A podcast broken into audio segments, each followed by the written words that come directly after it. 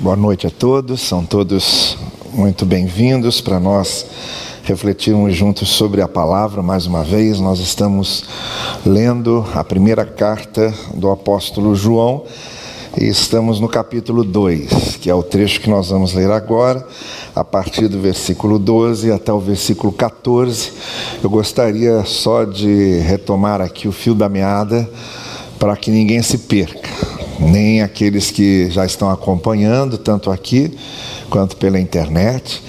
Ah, é sempre bom a gente relembrar onde paramos, quanto aqueles que estão ouvindo pela primeira vez hoje, para que não também possam ter uma noção do que já foi dito e para que nós possamos é, recordar aqueles que são os pressupostos básicos, fundamentais do autor nesta carta. A carta de João não é escrita a uma igreja específica, ela é escrita às igrejas da Ásia como um todo. Nós é, temos cartas escritas de maneira específica para igrejas em particular, como o apóstolo Paulo fez quando escreveu a igreja de Éfeso, quando escreveu a igreja de Tessalônica, quando escreveu a igreja de Colossos, quando escreveu a igreja de Roma. Então, nós temos essas cartas que são. É, com o endereço certo. E há essas que nós chamamos de cartas gerais. São aquelas que são escritas a um grupo de igrejas. E que, é, quando chegava numa igreja, ela, ela lida para a igreja, e depois a igreja fazia uma cópia para ela, um manuscrito que ficava com eles, e o original era enviado a uma outra igreja. Essa carta então chegava nessa segunda igreja, era lida de novo, essa segunda igreja fazia uma cópia, um manuscrito, e mandava o manuscrito original para a igreja seguinte. É por isso que hoje os estudiosos do texto bíblico encontram tantos manuscritos do mesmo livro do, do Novo Testamento não é? é? Esses manuscritos foram preservados, muito especialmente foram preservados pelos mosteiros. Os monges, no final da Idade Patrística e durante toda a Idade Média, não só preservaram nas suas bibliotecas, nas bibliotecas dos mosteiros, os livros da antiguidade, como os livros dos poemas de Homero, a Ilíada, a Odisseia, como os livros dos filósofos antigos da Grécia Antiga, de 300 anos antes de Cristo. Esses livros foram todos preservados nos mosteiros. Se não fossem os monges, se não fossem os mosteiros, nós não teríamos hoje as cópias dos livros que temos e não teríamos acesso a esses livros e devemos muito a eles também, até mesmo a preservação dos manuscritos da Bíblia que temos hoje e que servem para que nós possamos fazer as traduções para as diversas línguas. E esses manuscritos foram multiplicados por isso, porque à medida em que eles eram lidos pela igreja, eram enviados, o original era enviado para outra igreja, assim foi. E é por essa razão também que os manuscritos originais se perderam. Nós não temos nenhum manuscrito original. Nós temos apenas as cópias desses manuscritos. Os originais provavelmente se perderam até por causa, por conta dessas viagens, desse trânsito é, e dessa de serem enviados de um lugar para outro, eles acabaram se perdendo. Mas temos lá a literatura do Novo Testamento preservada graças às cópias que foram feitas desses manuscritos. Então, as cartas de João eram cartas lidas endereçadas, encaminhadas a várias igrejas. É, muito especialmente essa carta de João, ela está falando de dois temas: fala de fé fala de amor, como duas asas que servem para que nós vivamos a essência do Evangelho. Ele está preocupado aqui em nos passar o que é o Evangelho na sua essência mais básica, mais fundamental, que é uma fé sincera, uma experiência de fé sincera e a prática dessa fé através de ações que abençoem os outros, que façam bem aos outros, desde aos irmãos, às irmãs, os domésticos da fé, até aqueles que estão fora desse círculo eclesiástico, que são as pessoas com quem nós convivemos. E aí ele vai seguir nesses dois temas.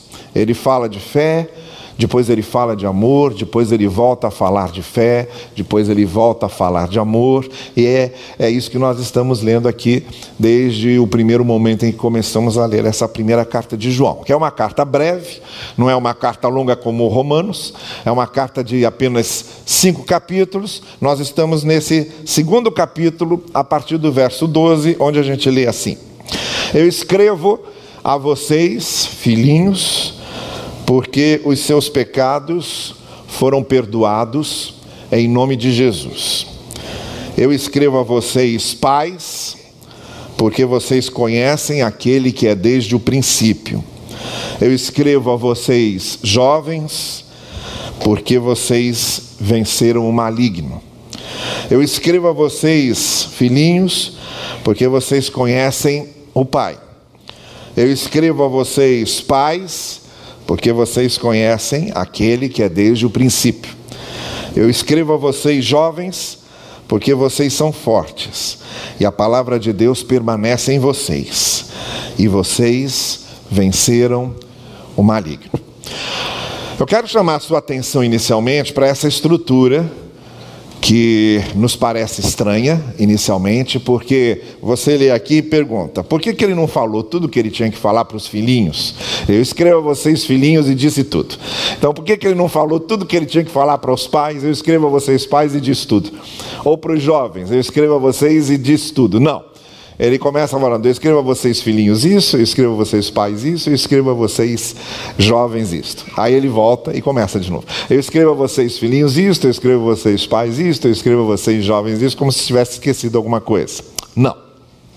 Aqui é uma estrutura muito comum na literatura judaica, que é a estrutura do paralelismo. Ele faz três paralelos. Ele está escrevendo, como nós vimos aqui, aos que eles chamam de filhinhos, que são os seus discípulos na fé, provavelmente aqueles que estão começando a vida cristã, que estão iniciando a vida cristã. Ele está escrevendo aos pais, que são os pais, que são os mais velhos, que são os mais experientes, que são os pais, e está escrevendo aos jovens, aqueles que já estão na fé, mas que ainda têm juventude e que ainda têm muita vida para viver. E ele faz o que a gente chama de, então, como eu dizia, paralelismo, que é uma construção, é uma maneira de alinhar as ideias para que elas se fixem na nossa cabeça. É, a gente vê isso aparecer muito na literatura judaica no livro de Provérbios. Provérbios é um livro onde esses paralelismos acontecem abundantemente. Você encontra esse estilo muito lá no livro de Provérbios, em que ele diz aqui uma coisa, depois faz uma intermediação com algo, depois volta a dizer aquilo, e parece que ele está se repetindo. Não. A, a ideia, o propósito dessa estrutura de montar as as expressões, as frases, é fixar na mente, é repetir para fixar na mente através desse paralelismo. Mas aqui o que importa para a gente, mais do que compreender essa estrutura que nos parece estranha e que não é uma coisa que pertence à nossa cultura, é o conteúdo disso, é o que ele está querendo nos passar com essas pequenas frases, essas frases muito breves que ele coloca. Preste atenção lá, só para a gente compreender o seguinte: para os filhinhos, ou para esses que estão começando a fé, para esses que estão novos na fé, para esses que são os é, novos seguidores de Jesus, ele diz duas coisas. No verso 12 ele diz: Os seus pecados foram perdoados por seu nome. E depois no verso 14 também para os filhinhos, ele diz: Vocês conhecem o Pai. Que é um jogo de palavras muito interessante. Os filhinhos conhecem o Pai. Aqueles que são novos, aqueles que são crianças na fé, aqueles que estão começando agora, conhecem o Pai. E porque conhecem o Pai, eles são perdoados. Vejam que a ideia de ser perdoada de estar perdoado está vinculada à ideia de conhecer o Pai. Vocês, filhinhos, têm os pecados perdoados porque conhecem o Pai. Ele faz esse paralelismo. A ideia de perdão está vinculada à ideia do amor do Pai. Nós somos perdoados por causa do amor do Pai. Nós temos o perdão do Pai que nos perdoa. Nós temos o amor do Pai, que nos perdoa. Nós temos a misericórdia do Pai, que nos perdoa. Então, quando se fala em perdão, nós nos lembramos de quem nos perdoou. E daqui a pouco eu vou dizer por que é importante a gente ter essa certeza logo no início da fé cristã, mas deixa eu continuar vendo aqui com vocês. Para os pais, ele diz a mesma coisa. Ele diz uma só coisa, que ele repete nas duas vezes em que ele está se referindo aos pais, que é: vocês conhecem aquele que é desde o princípio. Essa expressão João gosta muito. Ele começa inclusive o evangelho dele com essa expressão: aquele que era desde o princípio aquele que era o Verbo, aquele que era a palavra. No princípio era a palavra, no princípio era o Verbo. Então ele está dizendo aos que já são adultos, já são maduros, já são donos da própria vida, já têm seus próprios filhos, já têm suas próprias famílias, que nunca se esqueçam aquele que está desde o princípio. E a gente daqui a pouco vai dizer por que é importante aos maduros não se esquecerem disso. E a terceira coisa que ele diz, que é aos jovens, aos jovens ele diz, no verso 13: Vocês venceram o maligno. E depois no verso 14 ele diz: Vocês são fortes, a palavra de Deus permanece em vocês e vocês venceram o maligno estava fazendo a vinculação muito clara entre ser forte, vencer o maligno e conhecer a palavra. Que é uma mensagem que ele passa a todos os jovens. Jovens, gente que está começando a vida agora, gente que ainda não tem a maturidade suficiente, que ainda não tem suficiente experiência na vida, precisa saber de uma coisa: para ser forte e vencer o mal para ser forte e vencer as coisas más. Para ser forte e vencer os princípios maus, é preciso conhecer a palavra. É a palavra que dá força e que dá vitória contra o maligno.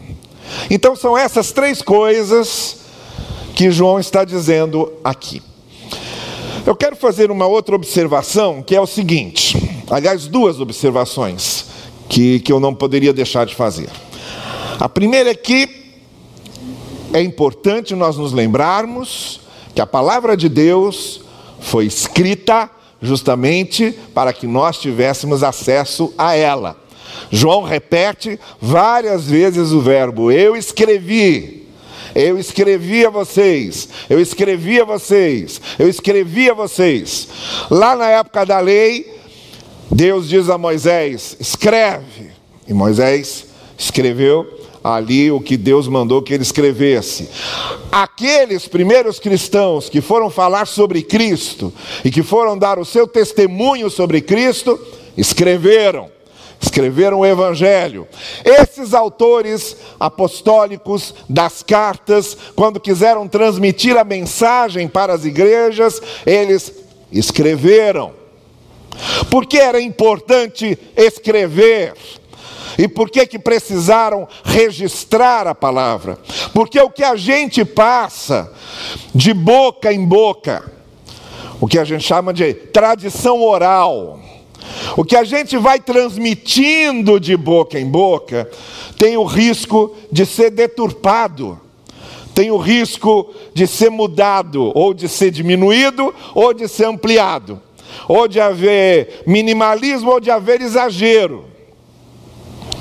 Vocês conhecem aquela brincadeira do telefone sem fio, né? Que, que bom, nem sei se conhecem, porque já faz tanto tempo isso. Mas a brincadeira seria o seguinte: eu digo uma coisa aqui no ouvido do Vitor, e o Vitor teria que dizer isso no ouvido da Alessandra, e a Alessandra teria que dizer isso ali no ouvido da Clara, e a coisa vai indo até chegar aqui no ouvido da Regina.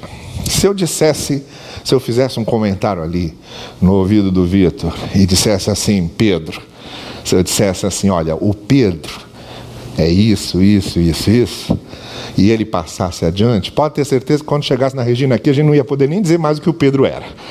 Entendeu? Porque a, a mudança né, as, as interferências iam mudar toda a essência da mensagem. Então, a, as tradições orais, elas não são confiáveis. Por isso foi necessário registrar. Por isso foi necessário escrever. A palavra de Deus foi registrada e a palavra de Deus foi escrita para a gente ter acesso a ela com segurança, para a gente poder fazer justamente a interpretação. O que uma pessoa fala e vai passando só de ouvido em ouvido, fica muitas vezes na subjetividade. Mas aquilo que está escrito pode ser feito o que a gente chama de uma exegese, uma hermenêutica, em cima daquilo que está escrito. Pode ser dissecado. E foi escrito, foi registrado para permanecer. Então, a palavra de Deus está acessível e Deus a registrou para que nós a tivéssemos na nossa mão. A segunda observação que eu quero fazer é que a mensagem do Evangelho ela é multifacetada. Ela tem uma diversidade, ela tem uma pluralidade característica dela que serve para todo mundo. Serve para os filhinhos, serve para os pais, serve para os jovens, serve para todo mundo. A palavra de Deus, os princípios do Evangelho servem para pessoas, em quaisquer situação em que elas estejam, em qualquer momento da vida que elas estejam vivendo, em qualquer circunstância que elas estejam experimentando. Tem muita alegria. A palavra de Deus tem uma mensagem para quem está muito alegre. Tem muita tristeza. A palavra de Deus tem uma mensagem para quem está muito triste. Tem muito sucesso. A palavra de Deus tem mensagem para quem tem muito sucesso. Teve fracasso. A palavra de Deus tem mensagem para quem está fracassado. E assim, a palavra de Deus, como água, que você vai colocando em qualquer recipiente, a água entra em qualquer recipiente, e a água toma forma em qualquer recipiente. Assim a palavra de Deus vai tomando a forma que a gente precisa. Ela vai nos atingindo, vai nos alcançando naquilo que a gente precisa ouvir, seja qual for a condição, a situação, o momento em que nós estejamos vivendo. Quando o apóstolo Paulo escreveu a Timóteo e disse a Timóteo o seguinte: Olha, que você continue sendo aquele que maneja bem, lembram desse texto? Maneja bem o que? a palavra da verdade. O verbo manejar no grego era o verbo que descrevia o alfaiate. Hoje quase não existe alfaiate. O alfaiate faz o que? Ele pega um tecido, tira a medida da pessoa e corta o tecido e prepara aquele tecido para as medidas da pessoa. Então, uma roupa feita por um alfaiate é uma roupa feita de acordo com as medidas da pessoa. Então o que Paulo está dizendo para Timóteo é o seguinte: olha, a palavra de Deus, ela pode ser colocada para qualquer manequim. Então saiba fazer esse uso, saiba manejar bem isso. Use a palavra de Deus para atingir, alcançar e responder a pessoas em quaisquer situações em que elas estejam. E é isso que João está fazendo aqui. Porque a palavra de Deus tem essa capacidade plural de responder nas mais diversas experiências em que estejamos. Pais, filhinhos, jovens e por aí em diante. Muito bem, então, visto isso aí, o que é que de mais conteúdo a gente encontra nessas palavras que o apóstolo João escreve aqui nessa sua primeira carta aos filhinhos, aos pais e também aos jovens. Eu disse a vocês que a vinculação que ele faz aos que estão iniciando na fé, entre perdão e pai, é importantíssima.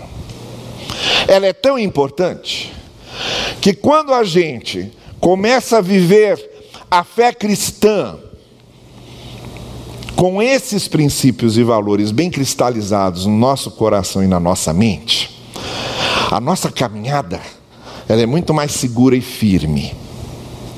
Igualzinho acontece com crianças que a gente educa, com nossos filhos. quando ele chama de filhinhos aqueles que ainda estão começando a fé cristã, aqueles que são muito novos na fé, a gente lembra logo também de crianças, de filhos que a gente cria. Os nossos filhinhos, os nossos filhos, as nossas crianças, elas são completamente inexperientes, imaturas e precisam da presença dos pais.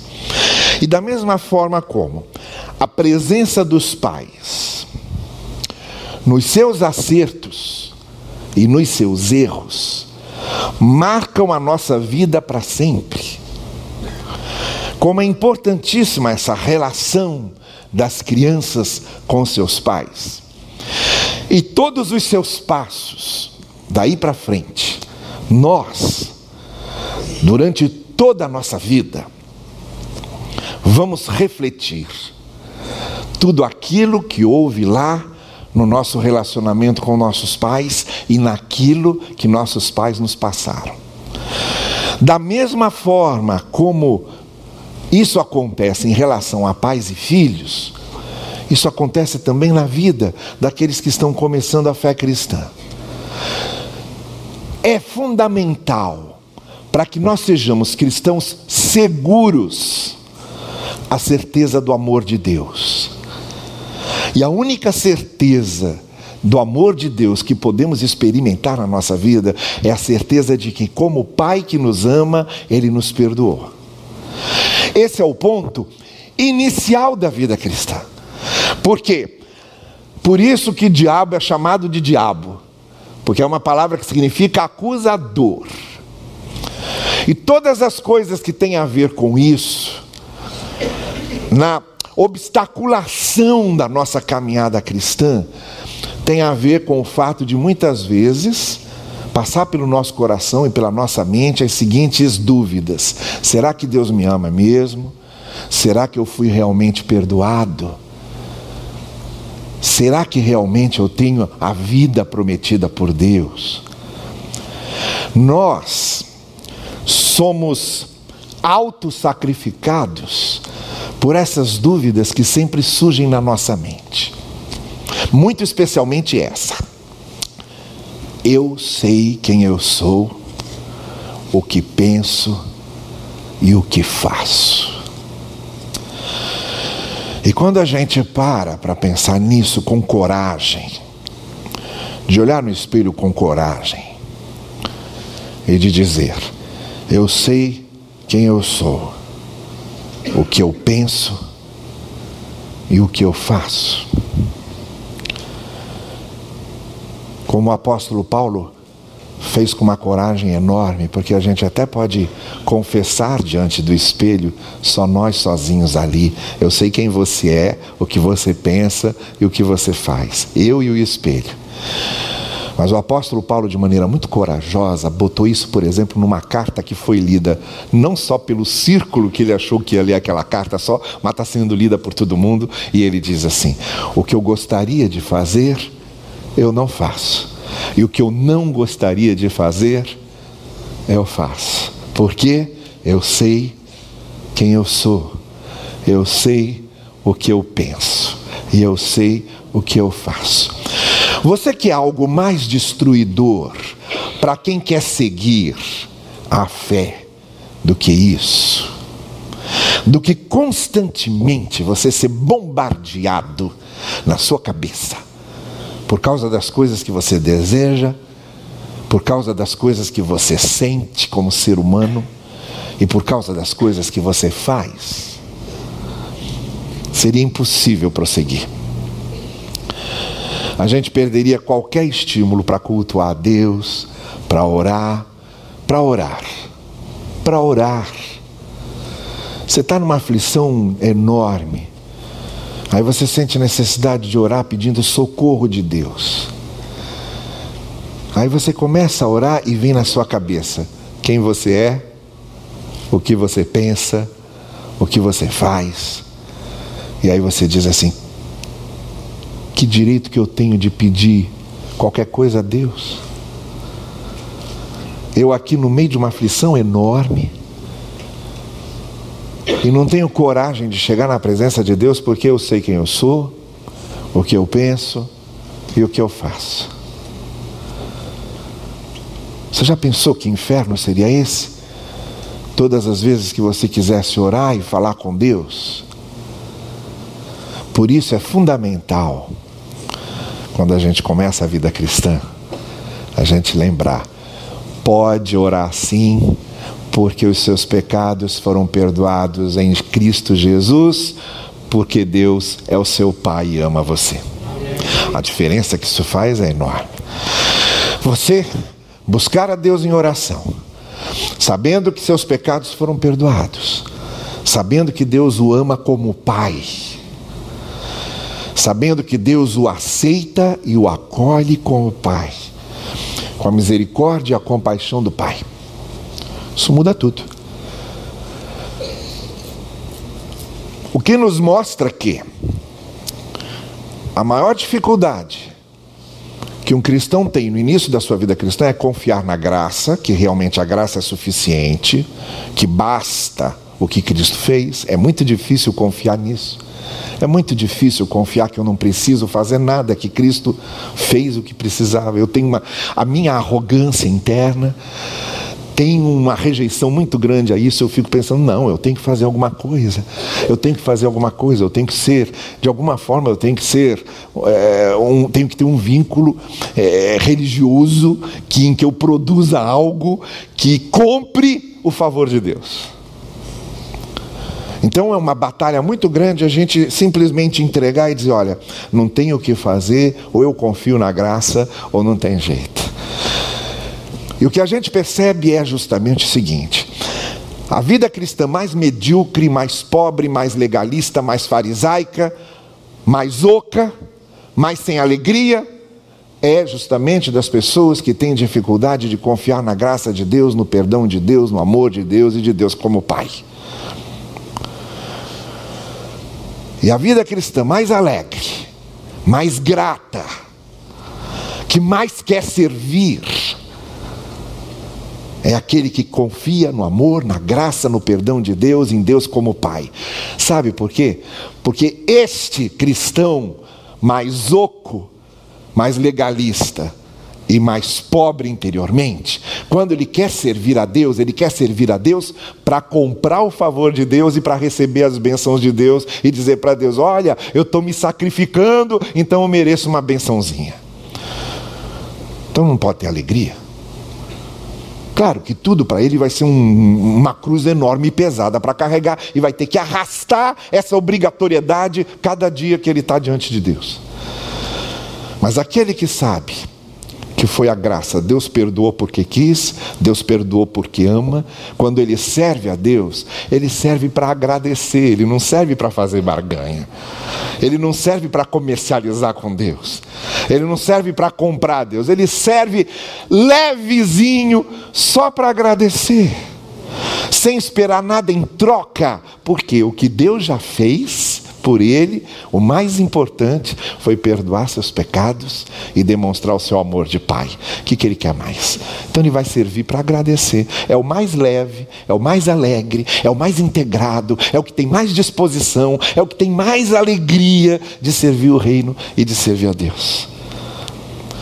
Estão entendendo? Porque que para esses que estão começando a fé cristã, João está dizendo: olha, lembrem-se que os pecados de vocês estão perdoados e que Deus é o Pai de vocês. Porque quando a gente crê nisso de verdade, logo no início da vida cristã, isso define tudo. Os nossos passos serão muito mais seguros, leves e alegres na jornada cristã quando a gente tem essa certeza.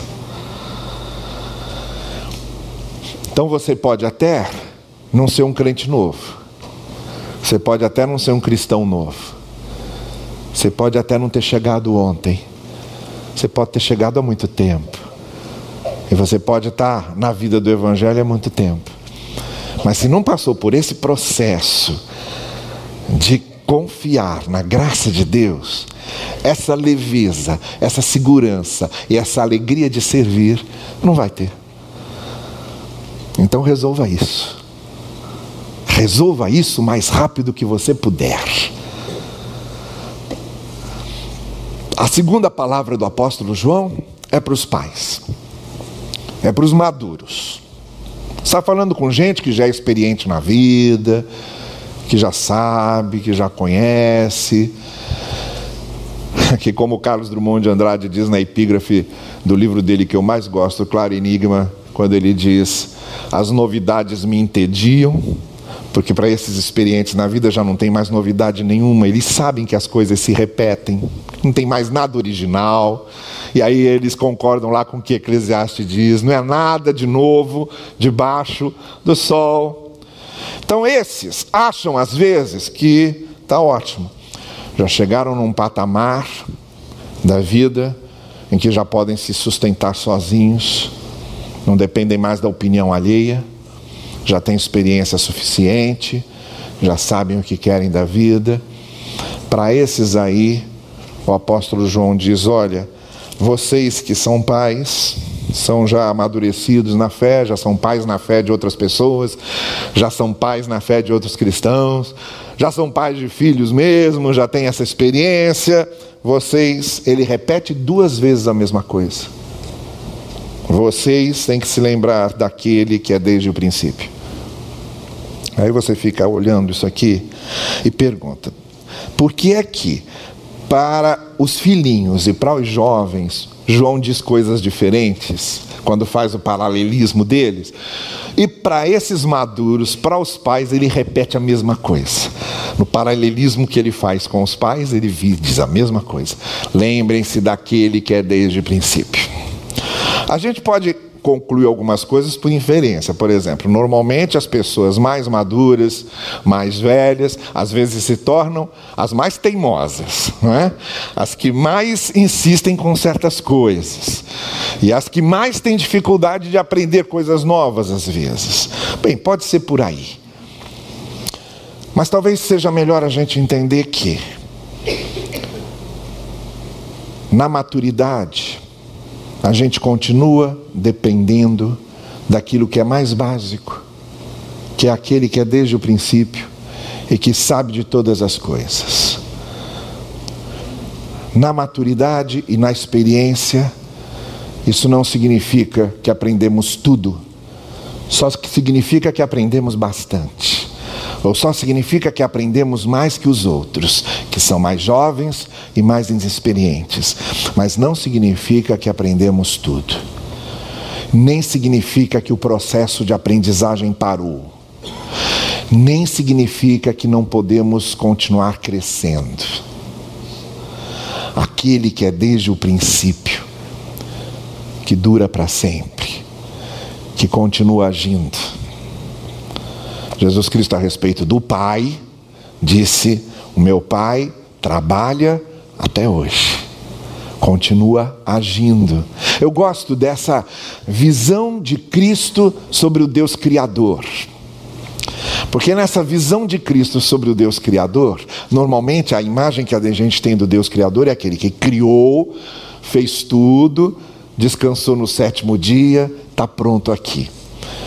E Cristo reformula essa imagem de um Deus fixo, que já fez tudo o que tinha que fazer, e que está lá agora só assistindo as coisas acontecerem. Não. Ele diz, ele continua trabalhando, ele preserva a sua criação, ele intervém na história, ele conduz as pessoas, ele mostra amor. E se não bastasse, depois de ter criado o mundo, e de ter feito tudo, ele continuou intervindo na história e principalmente fez, marcou presença na história quando ele mesmo se encarnou e veio para se revelar a nós através de Cristo. Então, Deus que continua trabalhando. Então, João diz o seguinte: olha, vocês que são maduros, vocês que já são experientes na vida, lembrem-se daquele que é desde o princípio. Ele é desde o princípio e continua operando continua trabalhando. E se ele continua trabalhando, isso significa que nós continuamos crescendo, continuamos aprendendo com ele, continuamos descobrindo coisas novas sobre ele. O que nos leva à seguinte conclusão: João repete duas vezes a mesma coisa. vocês que são maduros na vida, continuem dependendo, buscando e crescendo naquele que é desde o princípio. Porque é preciso continuar crescendo. O crescimento pode parar, pode estagnar e não é bom. Nós precisamos continuar amadurecendo sempre na fé, crescendo sempre na fé. Fernando Sabino, ele dizia que quando ele escrevia, ele gostava de escrever sobre coisas que ele não conhecia. Quando ele escrevia um romance, ele queria escrever um romance com um tema e com personagens e com situações que ele nunca viveu, justamente para aprender como é que era aquilo. E ele diz: Olha, se eu pudesse escrever a epígrafe lá, a, a, a, o epitáfio, digo, do meu túmulo, eu diria assim: Fernando Sabino, nasceu homem, morreu menino. Eu quero chegar, ele dizia, e ver as coisas como se fosse sempre a primeira vez e aprender tudo de novo que tem em cada coisa. Essa disposição de continuar crescendo, de continuar amadurecendo na fé, de aprender com Deus. É importante nós lembrarmos que quando Jacó estava fugindo de casa, ameaçado de morte por seu irmão Esaú, e fugindo para a casa do tio Labão, ele dorme sonha com uma escada de anjos em que anjos subiam e descendo. Ele acorda daquele sono e diz assim: Deus estava aqui e eu não sabia. Essa expressão para mim é a mais importante do texto. Ele foi criado ouvindo falar de Deus, do Deus único, do Deus verdadeiro. Ele foi criado na palavra de Deus, mas só foi encontrar Deus de verdade fora de casa, fugindo, depois de ter feito tudo errado. E aí ele foi encontrar Deus. E principalmente descobriu que Deus estava onde ele não imaginava que Deus podia estar. Que Deus se revelou onde justamente ele não imaginava que Deus podia se revelar. Deus estava aqui, eu não sabia. Eu pensei que Deus estava só na casa dos meus pais. Pensei que Deus estava só em Jerusalém. Não. Ele aprendeu o novo de Deus. Algo novo que Deus mostrou para ele. Porque esse processo não para nunca. Então, pais, lembrem-se daquele que é desde o princípio. Vocês que são maduros, experientes na vida, continuem dependendo dele, aprendendo com ele, porque nunca é demais crescer conhecendo cada vez mais a Deus. E por fim, ele se refere aos jovens. E a gente, é, aí ele está falando para aqueles que estão começando a vida com todo o vigor, com projetos, com planos, com perspectivas com propósitos, com alvos, com metas na vida, e ele se dirige a esses, e aí ele diz que eles vencem o maligno, eles são fortes, porque conhecem a palavra. A esses que querem conhecer um monte de coisa, que querem aprender um monte de coisa, claro que João não diz, olha, não, não queiram isso, não, ele sabe Jovem tem mais a que aprender, que conhecer. Quanto mais conhecer, melhor. O que ele está dizendo é: só não perca o interesse de conhecer a palavra. Por quê? Porque o que vai dar a você força para vencer o mal, e que a gente pode traduzir aqui no seguinte sentido: o que vai dar a você conteúdo ético conteúdo sobre o que é realmente bom, conteúdo sobre o que é realmente certo, conteúdo sobre o que é realmente justo, é a palavra. Por exemplo, tudo o que nós temos no mundo E eu digo sempre isso porque hoje nós estamos vivendo um certo clima de anti-intelectualidade, um clima anti-ciência, um clima anti-academicismo, que eu considero extremamente perigoso. E eu tenho dito e repetido isso muitas vezes, nesse clima em que nós estamos vivendo hoje. E repito mais uma vez: tudo o que nós temos, esse piano, aquele órgão, essa bateria, esses instrumentos, essa luz que está aqui, esse microfone para o qual estou falando para você, esse papel que eu estou usando nessa Bíblia, as roupas que você tem, os remédios que você toma, tudo que a gente conseguiu nessa vida foi por causa da ciência, não foi por causa da religião. O homem chegou à lua por causa da ciência, não foi por causa da religião. A medicina avança por causa da ciência, não é por causa da religião. Você anda no seu carro, você voa no avião, por causa da ciência, não é por causa da religião. Tudo que você desfruta hoje de um mundo moderno, que facilita as coisas para você, não é por causa da religião, é por causa da ciência, da inteligência do homem e da capacidade do ser humano de pesquisar, descobrir e inventar. Então, isso é uma coisa. A outra coisa é o seguinte: entretanto, a ciência não nos dá sentimento ético. A ciência não nos dá sentimento de valores. A mesma ciência que descobre a cura de uma doença é a ciência que inventa uma bomba e que destrói todo mundo. Então a ciência em si não tem caráter ético. E o que João está dizendo é: vocês jovens têm que conhecer, porque tudo que temos no mundo veio por causa da ciência, veio por causa do conhecimento humano. Senão nós estaríamos ainda batendo pedra para acender fogo. E os camaradinhas puxando a mulherada pelo cabelo para levar para dentro da caverna. Era assim que a gente ia estar tá vivendo se não fosse a ciência. Porém, não basta conhecimento. Porque o conhecimento da ciência, o conhecimento acadêmico em si, embora tenha construído o mundo em que vivemos e tenha construído tudo o que temos e, e usamos, entretanto, ele em si não tem valor ético.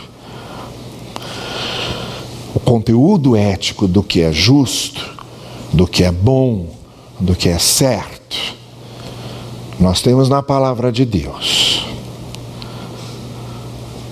Porque é possível que a ciência também seja usada para coisas ruins. Então vamos separar bem essas coisas. Não vamos demonizar o conhecimento. Tudo o que temos na vida é por causa do conhecimento. Mas também não vamos divinizar o conhecimento. Conhecimento precisa de fundo ético, de valores, de princípios. Por isso que João está dizendo o seguinte: olha, vocês jovens que têm alvos na vida, têm metas na vida, precisam conhecer sim, precisam alcançar essas metas, precisam sim alcançar essas, esses alvos. Agora, nunca façam isso sem o conhecimento da palavra, os princípios da palavra, os valores da palavra, porque é isso que vai dar conteúdo ético, conteúdo do que é bom, conteúdo do que é justo, conteúdo do que é verdadeiro. É isso que vai dar conteúdo ético para você. Você só vai vencer o mal, no sentido de que só vai conseguir vencer as coisas más e se firmar nas coisas boas se você conhecer a palavra, se depender da palavra. É isso que João está dizendo aos jovens. A força para resistir ao mal e para resistir ao maligno você só tem no conhecimento da palavra. Então conheçam a palavra. Principalmente vocês jovens que têm a vida toda pela frente, que têm muita coisa a conhecer e que têm muitos alvos a alcançar. Saibam que mesmo para saltar para dentro de uma piscina, fazendo saltos ornamentais, você precisa da plataforma muito bem construída. Uma das coisas que eu mais gosto de ver em Olimpíada são aqueles saltos ornamentais. Né? Então, eu, inclusive, eu lembro quanto eu já fiz aquilo também. Né? Agora, uma coisa é comum a todos eles. Eles só conseguem lançar o corpo para fora e voar no ar e fazer tudo o que eles fazem, porque eles partem de uma plataforma firme. Eles partem de um chão firme para pisar. Até para você, ser criativo, inventar uma coisa nova e mudar alguma coisa, você parte de chão firme. Senão não tem como. E esse chão firme, quem vai te dar é a palavra de Deus.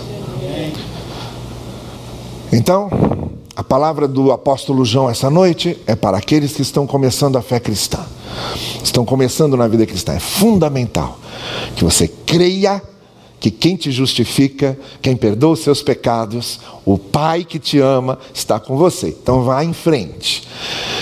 Não há mais do que o maligno possa nos acusar quando nossas vidas estão nas mãos de Deus.